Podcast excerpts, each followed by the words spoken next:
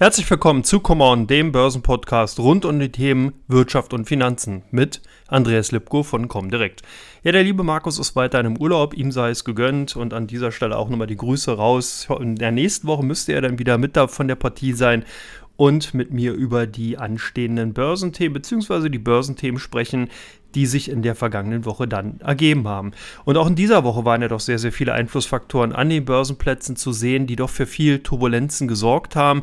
Volatilitäten bei chinesischen Aktien, die sich aber dann auch teilweise natürlich auf amerikanische US-Technologiewerte übertragen haben. Was war denn der Auslöser? Ja, als erstes natürlich zum Wochenbeginn ganz klar die Einschränkungen der ähm, chinesischen Regierung in Richtung Nachhilfe und Schulunternehmen. Hier hat es ja doch sehr, sehr viele Unternehmen sehr hart getroffen. GSX, New Oriental Education und Tal Education nur mal namentlich als Unternehmen genannt. Die haben teilweise über 50 Prozent vom Kurswert eingebüßt. Und das kam natürlich daher, weil man eben hier doch sehr, sehr hart eben auch gegen diesen Technologiebereich, diesen, diesen Technologiesektor vorgehen will bzw. vorgegangen ist. Man hatte also hier nochmal darauf hingewiesen, dass es den Unternehmen zukünftig nicht mehr so möglich sein soll, Kapital zu beschaffen, um an die Börse zu gehen bzw. andere Bildungsunternehmen äh, übernehmen zu können. Man hat also auch hier nochmal gesagt, dass man alle Bereiche, die im Bereich der oder alle Unternehmen, die im Bereich der Schülernachhilfe tätig sind, dass die doch eher karitativ unterwegs sein sollen. Das ist natürlich so ein bisschen äh, ambivalent zu den eigentlichen Voraussetzungen, die man eben von Unternehmen annimmt, welche in, an den Börsen gelistet sind. Also hier will man ja doch als Aktionär entsprechend Gewinne sehen und nicht unbedingt Unternehmen äh, in seinem Depot haben, die dann eben karitativ unterwegs sind. Das sorgt er aber nicht nur bei den Nachhilfe- und Schulunternehmen für doch sehr starke Kursverluste, sondern zog natürlich auch in Gefolge die anderen chinesischen Unternehmen mit runter. Hier waren also Alibaba, Baidu, Tencent und äh, die äh, Technologiewerte, die am stärksten mit drunter darunter gelitten haben, aber auch viele Unternehmen aus dem äh, Solarbereich wie eine Jinko Solar litten darunter. Und der Grund ist natürlich klar, weil jetzt eben viele Investoren einfach annehmen, dass diese politische Komponente, die ja eh schon bei chinesischen Aktien seit Jahr und Tag eigentlich eingepreist ist, dass die eine größere Rolle spielen wird. Man weiß halt nicht, ob sich jetzt diese Einschränkung, die man eben im Schul- und Nachhilfeunterrichtsbereich jetzt wirken lässt oder zumindest Vorhaben hat, ähm, ob die dann nicht vielleicht ausgerollt werden, auch in andere Bereiche. Wir haben ja im vergangenen Jahr bereits auch schon die Querelen rund um Alibaba und dem angestrebten Börsengang von Ant Financial gesehen. Wir hatten vor kurzem den doch relativ merkwürdigen äh, Börsengang von Didi, dem Fahrdienstleister, der dann eben äh, vier Tage später sozusagen doch sein, sein heilloses äh, Durcheinander erlebte, was zumindest die Börsenkurse anging. Hier hatte man ja dann die App aus den Stores genommen, womit man dann eben die Fahrdienstleistung buchen konnte. Also man merkt schon, der Einfluss von eben China, von der chinesischen Regierung war denn eben doch sehr, sehr groß an den Kapitalmärkten und das sorgt eben für viel Unsicherheit und Unsicherheit ist genau ein Aspekt, den Investoren nicht haben wollen und dann nehmen dann doch die einen oder anderen lieber die Chips vom Tisch.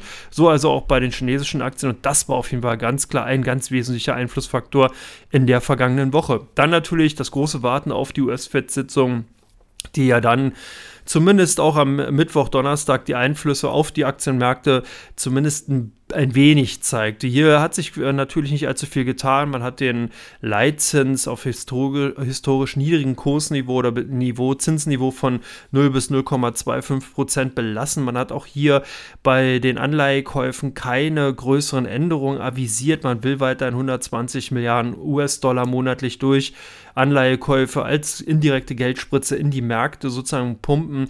Und das hat zumindest dafür gesorgt, dass eben viele Investoren hier von dieser Seite nicht enttäuscht oder verschreckt worden sind. Man hatte dann eben natürlich sich auch so ein bisschen erwartet, wann das sogenannte Tapering an Fahrt gewinnen könnte, wann also die US-Währungshüter hier anfangen, die Liquidität aus den Märkten wieder zurückzunehmen. Natürlich fängt man damit an, die Anleihekäufe zurückzuführen und dann erst an der Zinsschraube zu drehen. Und hier ist natürlich auch so ein bisschen das Problem, dass die US-Fed so langsam in eine Zwickmühle reinkommt. Auf der einen Seite haben wir eben hier doch sehr klar steigende Tendenzen eben auf der Preisfront. Die Inflation ist auch wieder durch viele Konjunkturindikationen ganz klar zu sehen gewesen.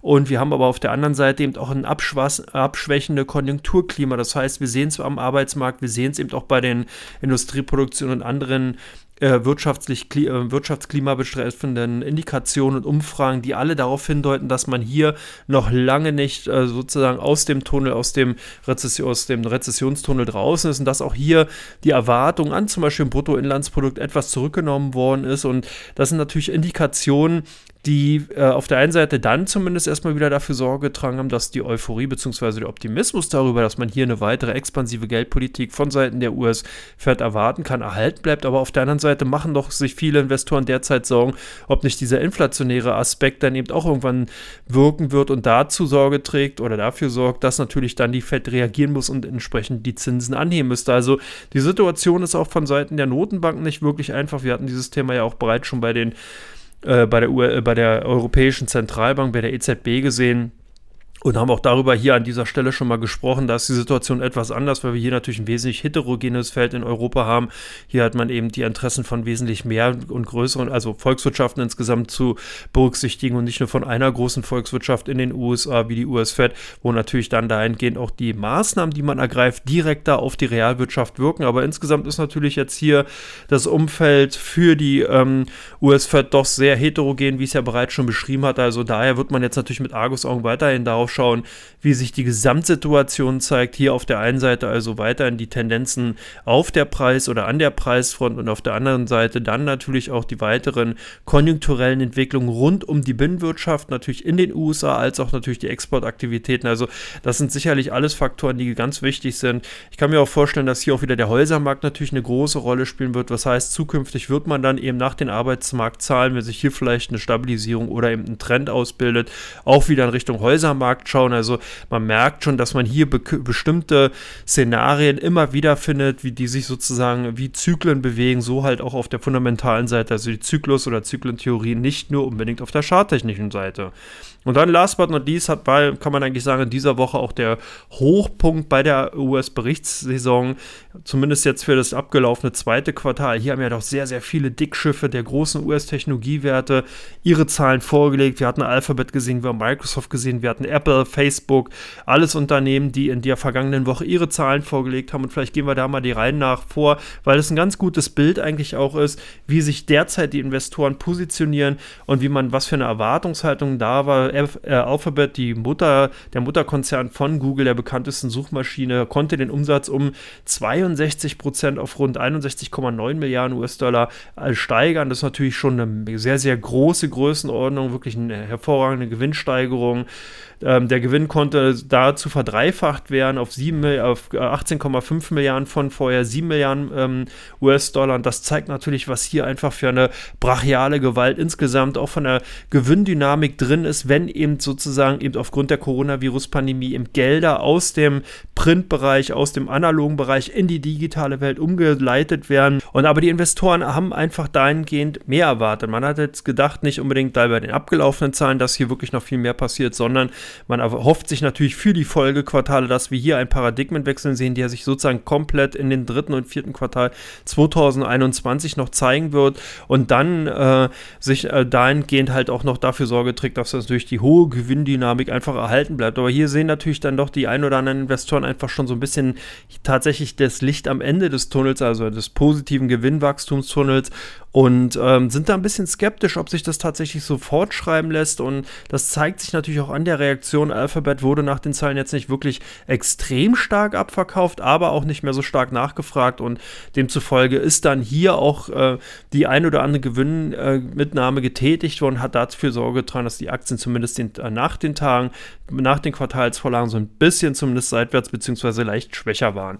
Bei Microsoft ein ähnliches Bild, auch hier der Cloud-Bereich, der Cloud-Boom ganz klar zu sehen. Hier ist eine extrem starke Gewinnsteigerung gewesen. Vom April bis Juni konnte der Umsatz um 21 Prozent auf 46,2 Milliarden US-Dollar gesteigert werden. Und das sieht man auch bei allen Unternehmen, die in diesem Bereich, im Bereich des Cloud Computings und Cloud Service unterwegs sind, dass man hier natürlich aufgrund des dezentralen Arbeits und der Digitalisierung in vielen Bereichen einfach eine sehr, sehr hohe Gewinndynamik gesehen hat und die dann auch dafür zumindest Sorge trägt, dass eben solche Konzerne, die sich da gut positioniert haben, eben natürlich entsprechend auch die Gewinne einfahren. Das zeigt sich eben auch auf der Gewinnseite. Nettogewinn erhöhte sich um 47 Prozent auf 16,5 Milliarden US-Dollar bei Microsoft und auch die PC-Sparte insgesamt äh, mit Xbox und Surface Tablets konnten um gut 9 Prozent zulegen. Also hier läuft wirklich für Microsoft an allen äh, Gebieten, in allen wichtigen Kernbereichen gut. Und aber auch hier konnte man sehen, dass die Investoren zumindest dann die guten Zahlen, das gute Zahlenwerk erstmal zur Kenntnis genommen haben, aber eben nach vorne schauen dahingehend erstmal ein bisschen Skepsis, Skepsis verbreiten, beziehungsweise skeptisch sind,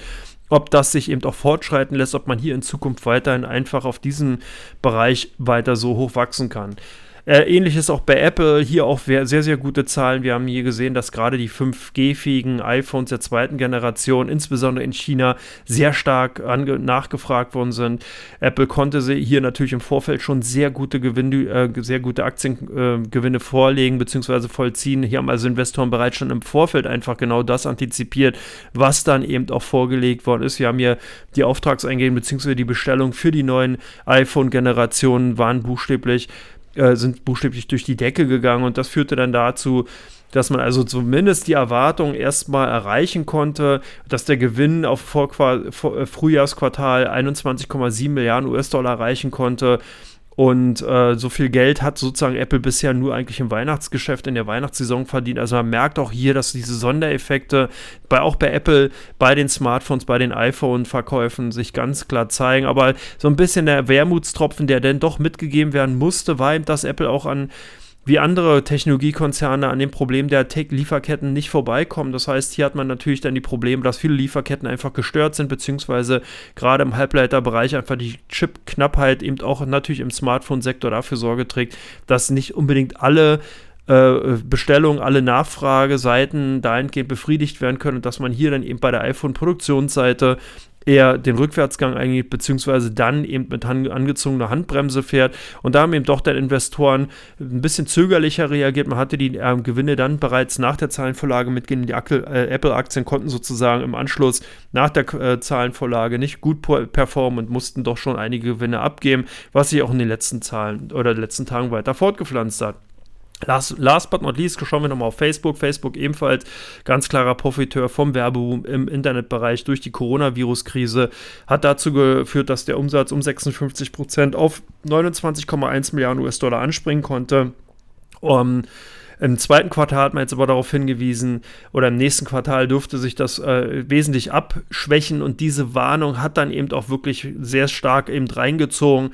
Ähm, die Papiere haben dann teilweise 5% nachbörslich nach der Zahlenvorlage verloren, weil man sieht hier schon, wie sensibel eben die Investoren genau darauf reagieren, wenn eben ein Konzern gerade bei der Prognose nicht mehr liefern kann, dann wird hier ganz klar die Aktien äh, abgestraft, dann werden die Aktien reduziert und man will also sozusagen nur noch auf Unternehmen setzen, die wirklich das Gewinnmomentum weiter beibehalten können. Also von daher Facebook zumindest dahingehend nicht unter den Profiteuren gewesen, beziehungsweise unter den gesuchten Aktien bei den Investoren dieser Woche, sondern dann eher auf der Verliererseite.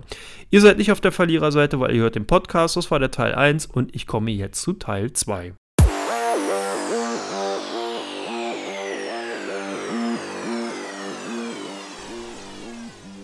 Herzlich willkommen zurück zu Teil 2. Und da haben wir natürlich dann eure Fragen hier mit reingenommen. Was heißt wir? Ich habe hier eure Fragen mit reingenommen, die ihr mir dann im Vorfeld habt zukommen lassen. Die erste Frage: Große US-Technologiekonzerne, sind die noch kaufenswert? Warum verlieren Amazon-Aktien so stark? Und das ist natürlich auch eine interessante Frage, die so ein bisschen auch anknüpft an die letzte Frage aus dem ersten Teil. Ich nehme hier mal exemplarisch die Amazon natürlich ran. Amazon, einer der oder der größte Online-Händler überhaupt und da tut sich ja doch einiges. Amazon hatte hier ja natürlich ganz klar davon profitiert, dass auch hier durch die Coronavirus-Pandemie viele ähm, Kauf-, Konsumaktivitäten aus dem analogen Bereich eben natürlich in die digitale Welt gewandelt sind und gewandert sind und natürlich dann in Richtung Amazon.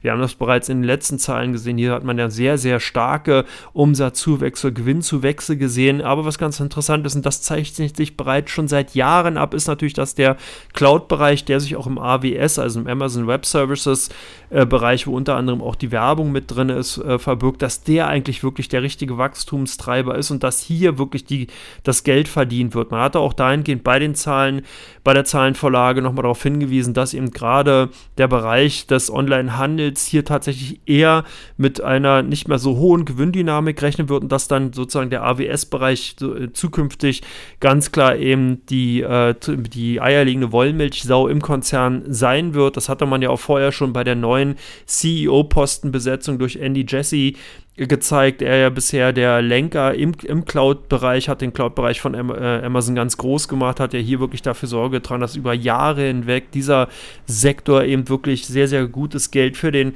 Amazon-Konzern eben auch gebracht hat und deswegen jetzt auch der neue Gesamtvorstand sozusagen, der neue CEO von Amazon nach Jeff Bezos, der jetzt dann äh, zurücktritt, beziehungsweise dann ja nur noch im Aufsichtsrat tätig sein wird. Und äh, da waren eben doch einige Investoren enttäuscht, weil man dann hier natürlich klar hat, man eine sehr, sehr starke Position im Bereich des Cloud Computings, aber man trifft natürlich hier auch gegen wirklich große Dickschiffe. Wir haben es bereits im ersten Teil gehört. Wir haben nur Microsoft, wir haben äh, Alphabet, wir haben zum Beispiel auch die deutsche SAP, wir haben auch direkt Unternehmen, die sich ganz klar auf Cloud Computing ausschließlich fokussieren. Also man merkt schon, dieser ganze Sektor ist hart umkämpft. Und das ist natürlich die Frage, ob es denn wirklich für Amazon so lukrativ ist, hier weiterhin den Fokus zu setzen oder ob man nicht eben tatsächlich dann eben äh, eher in anderen Bereichen sein Heil suchen sollte. Und da sind halt Investoren eher skeptisch. Ich denke aber trotzdem, dass Amazon zukünftig weiterhin ganz klar zu einem der Standardwerte im US-Technologiesektor bleiben wird, aber dass auch hier natürlich die Gewinndynamik bei den Aktienkursen eben rausgehen wird. Das ist auch klar, wenn man sich insgesamt die Performance ansieht, was wir in den letzten Jahren gesehen haben. Das ist auch klar, wenn man sich natürlich ansieht, was durch die Coronavirus-Pandemie in diesem Sektor insgesamt passiert ist. Dann ist natürlich irgendwo auch damit zu rechnen, dass irgendwann diese ganze Momentum an Geschwindigkeit verlieren wird. Und das wird auch bei den Amazon-Aktien zu sehen sein. Ich denke aber, dass wir die, zumindest jetzt erstmal die Schwäche wird vorübergehend sein. Vielleicht werden die Aktien nochmal so ein, zwei, drei Wochen durchaus schwächer tendieren. Aber wenn man hier halt ein mittelfristiges äh, Ziel hat oder eine mittelfristige Anlagesicht hat von vielleicht drei oder fünf Jahren, dann sollte man oder könnte man mit den Amazon-Aktien eigentlich gar nicht so viel verkehrt machen. Dann die nächste Frage hat sich auf Glencore, den Rohstoffhändler aus Großbritannien bezogen. Glencore hat die Prognose angehoben. Haben wir einen Supercycle im Rohstoffsektor, war die Frage. Und da kann man sagen, naja, ein Supercycle, wie will man den definieren? Insgesamt vielleicht in einigen Sektoren schon, zum Beispiel bei den Energieträgern. Da kann man vielleicht davon reden, dass dieser Superzyklus dann auch zukünftig äh, Bestand haben wird, weil natürlich die Frage bzw. die Nachfrage nach Energieträgern zukünftig noch eher tendenziell zunehmen wird. Wir haben ja hier eben durch die Elektrifizierung im Automotorsektor und in anderen Bereichen natürlich eine sehr, sehr große Nachfrage danach, die nicht vollends durch Solarenergie oder Windenergie eben abgedeckt werden kann. Also von daher ist zumindest da in diesen Bereichen doch tatsächlich damit zu rechnen, dass wir das eben sehen werden. Glencore ist aber in vielen anderen Bereichen eben auch noch gut positioniert, beziehungsweise liegen eigentlich die Hauptbereiche tatsächlich eher bei Kupfer, Gold und den anderen Basismetallen beziehungsweise Industriemetallen wie im Aluminium, in Eisenerz. Da, äh, das Unternehmen ist sozusagen hier als Händler auch unterwegs. Das heißt, man hat zwar auch einige eigene Minen, eigene Rohstoffprojekte, wo eben entsprechende Rohstoffe gefördert werden, aber man ist eben auch ähm, natürlich als Händler, eben als, als ja, Market Maker, Liqui, äh, Liquiditätsspender eben an vielen ähm, Rohstoffmärkten unterwegs und das zeigte sich halt auch, wenn man sich die Zahlen ansieht, der Umsatz 2021 auf ähm, 216 Milliarden geklettert, Nettoergebnis daraus 7,4 Milliarden, Nettoverschuldung allerdings auch bei 30,1 Milliarden. Und hier ist genau der Punkt, wo natürlich dann auch immer wieder so ein bisschen der Warn, der Finger gehoben wird, dass eben der Verschuldungsstand, der Nettoverschuldungsstand von Glencore so hoch ist man darf aber halt auch nicht vergessen, dass eben das Unternehmen, wie gesagt, auch ein Teil natürlich als Händler agiert. Das heißt, hier braucht man natürlich Kredite, um die Position, die man eingeht, entsprechend natürlich auch gegenfinanzieren zu können. Man ist hier in den Future-Märkten unterwegs und deswegen ist dann eben auch diese teilweise Netto-Verbindlichkeit in diesem Fall so hoch. Äh, immerhin konnte sich zumindest dann das Unternehmen aus äh, wieder in die Gewinnzone bewegen. Wir hatten ja doch hier einige Jahre gesehen, wo es eben anders aussah. Auch gerade 2020 war nicht wirklich ein Glanzjahr von Glencore. Jetzt aber 2021 zeichnet sich schon wieder besser ab. Und was ganz interessant ist, zumindest sollte, wurde die Wende angehoben oder beziehungsweise avisiert, dass man eben für 2020 eine höhere Dividende zahlen will. Und das ist natürlich insgesamt schon mal ganz gut zu bewerten. Ich denke, dass auch hier äh, Glencore zumindest 2021 weiterhin von den hohen Preisen, zum Beispiel im Kupferbereich oder eben auch bei den Eisenerzen, also aufgrund von vielen Lieferengpässen, eben auch weiterhin davon profitieren wird. Man ist auch hier zum Beispiel im Kohlesektor sehr stark unterwegs und auch hier ist die Transformation noch nicht vollends vollzogen worden. Das heißt, hier sind einfach noch viele Unternehmen oder beziehungsweise viele Staaten, die eben noch mit dieser alten äh, Technologie oder beziehungsweise mit den alten Rohstoffen dann eben arbeiten und tatsächlich davon abhängig sind, dass man eben äh, die Lieferverträge, die man zum Beispiel mit Glencore eingegangen ist, entsprechend erfüllt. Also von daher denke ich, sind die Preissteigerungen, die wir momentan sehen, zumindest förderlich für Glencore. Und ich würde hier also zumindest den Superzyklus im Rohstoffsektor dahingehend eingrenzen, dass wir ihn zum Beispiel auch bei den, also bei den Energieträgern haben, als auch natürlich dann tendenziell auch bei den Edelmetallen. Bei Gold sieht man es seit einiger Zeit, Palladium auch ebenfalls schon sehr lange gesucht. Platin äh, deutet sich zumindest an, dass man hier immer wieder in Tandem zu Palladium stark gesucht ist. Das heißt natürlich, dass hier gerade aus dem Bereich der, äh, des Automotive-Sektors hier die hohe Nachfrage ist. Also von daher, zumindest in einigen Bereichen kann man das sagen, ja, es gibt dort einen Superzyklus. Dann die nächste Frage zu Banken. Banken im Stress sind die, sind die Aktien der Deutschen Bank derzeit interessant? Das ist natürlich auch eine sehr interessante und auch schöne Frage, wenn wir uns natürlich die Zahlen insgesamt ansehen. Wir haben in dieser Woche von UniCredit, von BNP Zahlen gesehen, die alle gut ausfielen.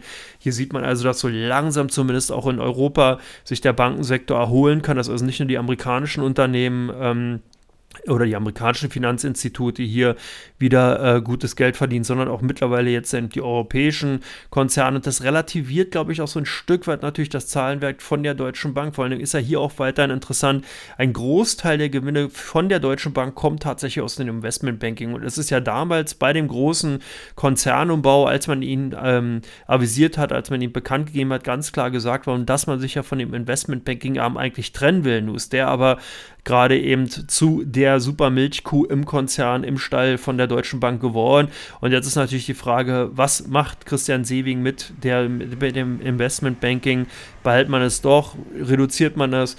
Also alles Fragen, die sozusagen sich erst in den kommenden Quartalen natürlich zeigen müssen, wobei man auch sehen muss, dass auch das Investmentbanking insgesamt hier die Trading-Aktivitäten tendenziell eher rückläufig waren, bereits im zweiten Quartal zwar immer noch sehr, sehr gut liefen. Also das heißt, man konnte auch wieder an die großen US-amerikanischen amerikanische Investmentbanken aufschließen, hat hier wirklich sehr, sehr gute Ge Geschäfte machen können. Aber insgesamt äh, zeigte sich im zweiten Quartal zumindest, dass man hier etwas rückläufigere Gewinne hat. Was aber ganz interessant ist, man kommt mit dem Konzernumbau insgesamt gut voran. Man ist also auch auf der Kostenreduktionsseite wirklich sehr, sehr weit vorne.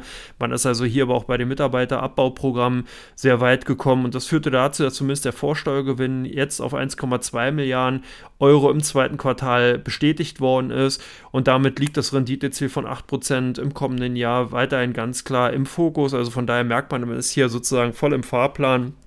Und das zeigt auch eben gut auf, dass der Konzern insgesamt sicherlich interessant ist. Ich glaube auch, dass die Deutsche Bank natürlich, wenn man eben im deutschen Sektor investiert, wenn man in DAX-Werten investiert, dann sollte man auch eine kleine Position der Deutschen Bank als eben das größte deutsche Finanzinstitut einfach auf dem Depot haben. Wie gesagt, die Zahlen insgesamt können sich sehen lassen. Ich denke auch, dass wir hier wirklich das Gröbste jetzt schon gesehen haben. Äh, die ganzen Rechtsstreitigkeiten vor ein paar Jahren konnten eben alle beseitigt werden, beziehungsweise größtenteils dann eben auch ad acta gelegt werden. Also von daher eigentlich eine ganz gute Ausgangssituation. Sicherlich werden jetzt hier nicht die richtig großen Gewinnsprünge kommen, aber zumindest hat man hier wieder ein solides deutsches Finanzhaus und wenn man eben ein gut aufgestelltes, ein breit aufgestelltes Portfolio hat, gehören eben auch Aktien von Banken, von Finanzdienstleistern mit dazu und dazu könnte natürlich eventuell dann eben auch die Aktie bzw. Aktien von der Deutschen Bank gehören. Dann auch wieder eine Frage zu Halbleiterwerten. Halbleiterwerte unter Druck, wie steht es um AMD, war die Frage. Äh, auch ein sehr äh, interessanter Bereich. Hier muss man ja sehen, der Halbleitersektor ist natürlich schon ein sehr, sehr fortgeschrittenen Zyklus. Also wir haben hier eine sehr hohe äh, Umsatz- und Gewinndynamik gesehen, eben aufgrund von eben dem Anspringen der Konjunktur, eben durch viele äh, Konjunkturförderprogramme, durch viele ähm, äh, Gelder, die eben in die Märkte reingegeben worden sind und dafür Sorge trugen, dass natürlich hier auch die Realwirtschaft angesprungen ist im Automotive-Sektor, im Technologiesektor ist auf einmal die Nachfrage von der Konsumentenseite auf eben eine eher verhaltene Produktionsseite getroffen. Viele Halbleiterhersteller hatten ihre Produktionskapazitäten umgelenkt im Bereich zum Beispiel von Electronic Devices und das führt eben dazu, dass man eben jetzt dann alle Nachfragen nicht mehr befriedigen konnte.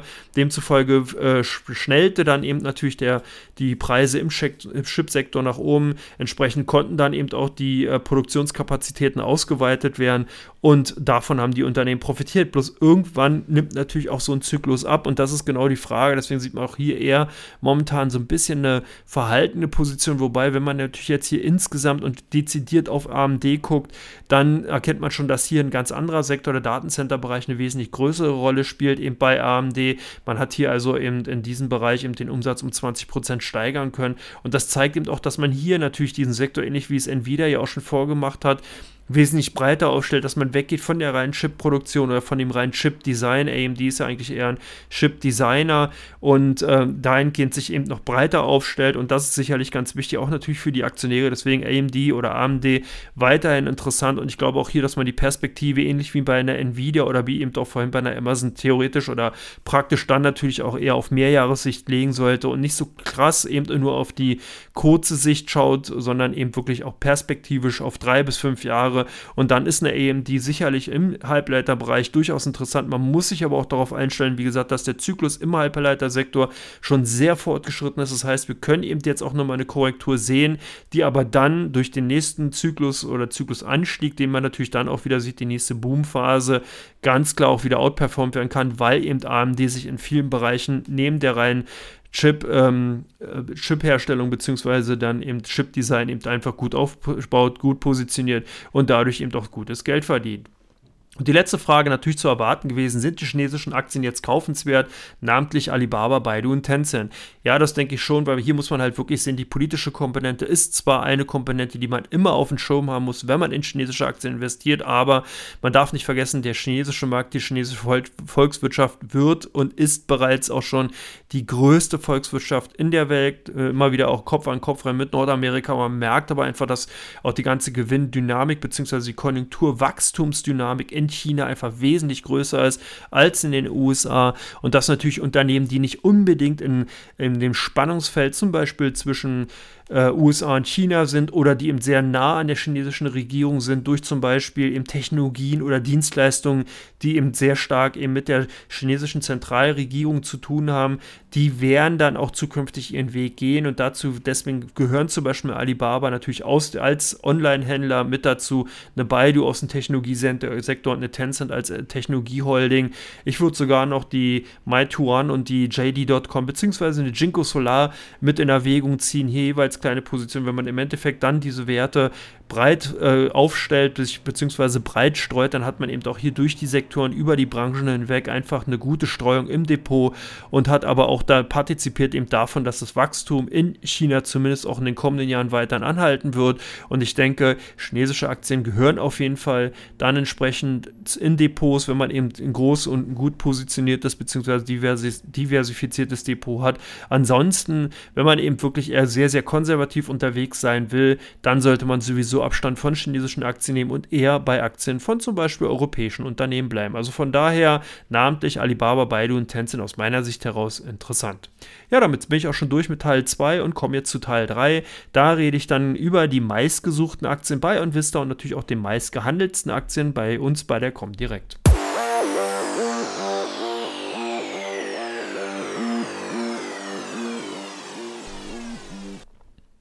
Ja, willkommen zurück bei Teil 3 oder zu Teil 3.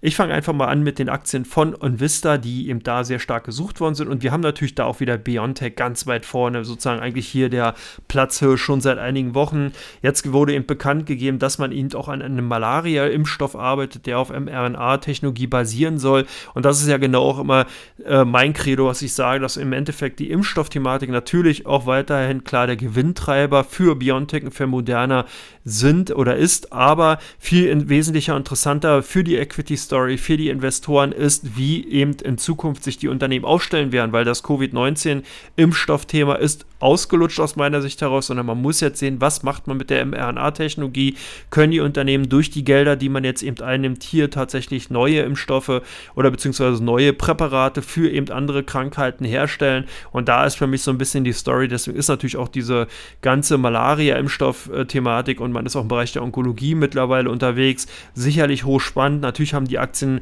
von BioNTech auch nochmal einen richtigen Boost bekommen nach den Zahlen von Pfizer. Die haben ja Quartalzahlen vorgelegt, 33,5 Milliarden US-Dollar hat der Konzern, der US-Pharma-Riese, ähm, durch die Impfstoffe verdient und deswegen hat man natürlich auch so ein bisschen Rückschlüsse auf das Geschäft von BioNTech als sozusagen Kooperationspartner gezogen und ist davon ausgegangen, dass da natürlich auch ordentlich die Kassen geklingelt haben. Nicht umsonst äh, hat BioNTech ja auch sozusagen seinen Firmensitz an der Goldgrube in Mainz, also da ist sozusagen Name auch gleichzeitig Programm.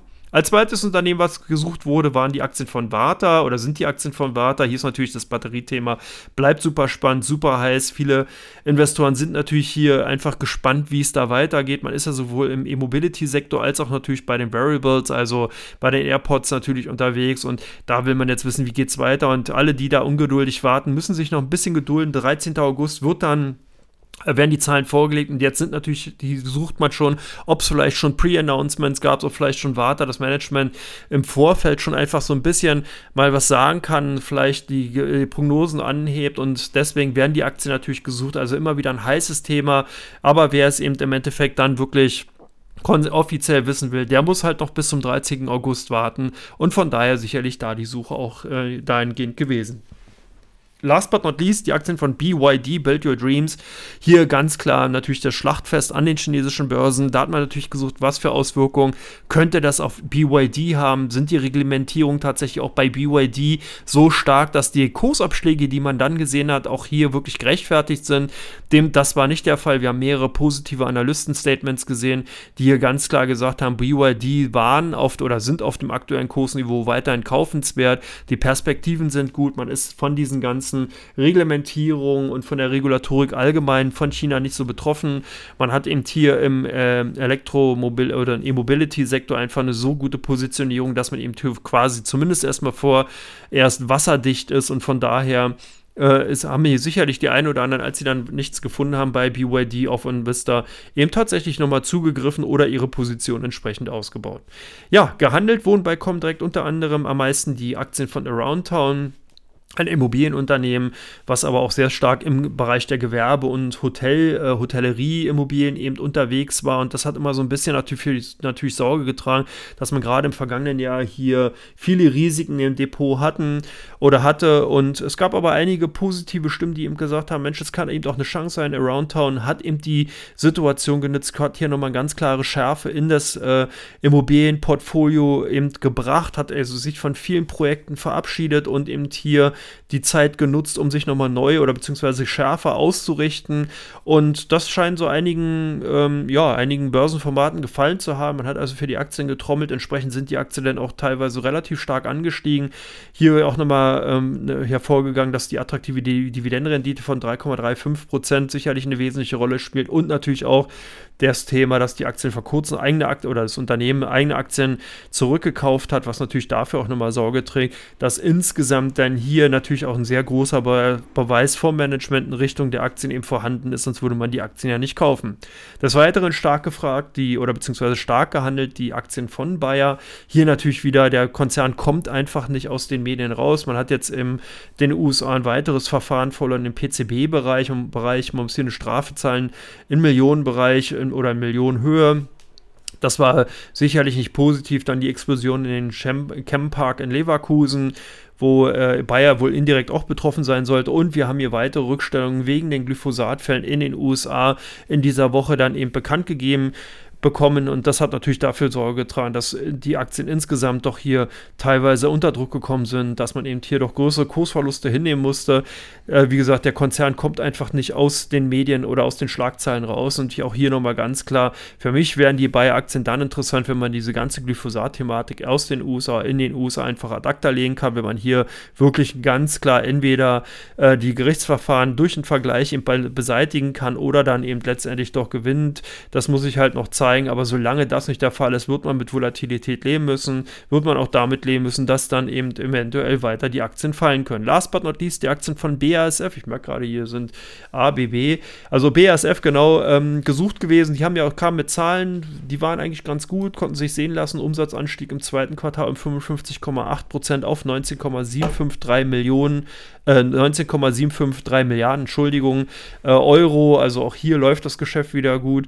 Äh, das EBIT lag mit, äh, liegt voraussichtlich bei 2,355 Milliarden Euro, deutlich über den Erwartungen von Analysten und von vielen Marktteilnehmern. Aber hier gab es so ein bisschen einen kleinen Wermutstropfen.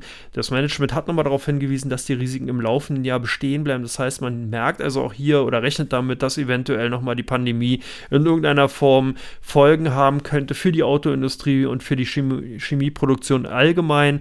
Vor allen Dingen, was auch ganz interessant war und was nochmal hervorgehoben wurde, dass der Öl, dass das Unternehmen mit einem Ölpreis der Sorte Brand von 65 US-Dollar pro Barrel im Jahresdurchschnitt rechnet. Man hat zwar hier diesen Durchschnitt angehoben, aber wenn man sich natürlich die Rohölpreise anschaut, dann sieht man ganz schnell, dass die Brent-Sorte bei ungefähr 73 bis 75 US-Dollar liegt, also weit über den äh, Rechnungs, äh, Rechnungsniveau bzw. Berechnungsniveau von BASF und das könnte dafür nochmal Sorge tragen, dass man doch an der einen oder anderen Stelle in den kommenden Quartal eventuell eine Berichtigung bzw. dann eben größere äh, oder Kosten auf der, auf der Rohstoffseite dann eben in der Bilanz finden wird. Und deswegen sind doch hier eben ein paar Investoren eher vorsichtiger gewesen.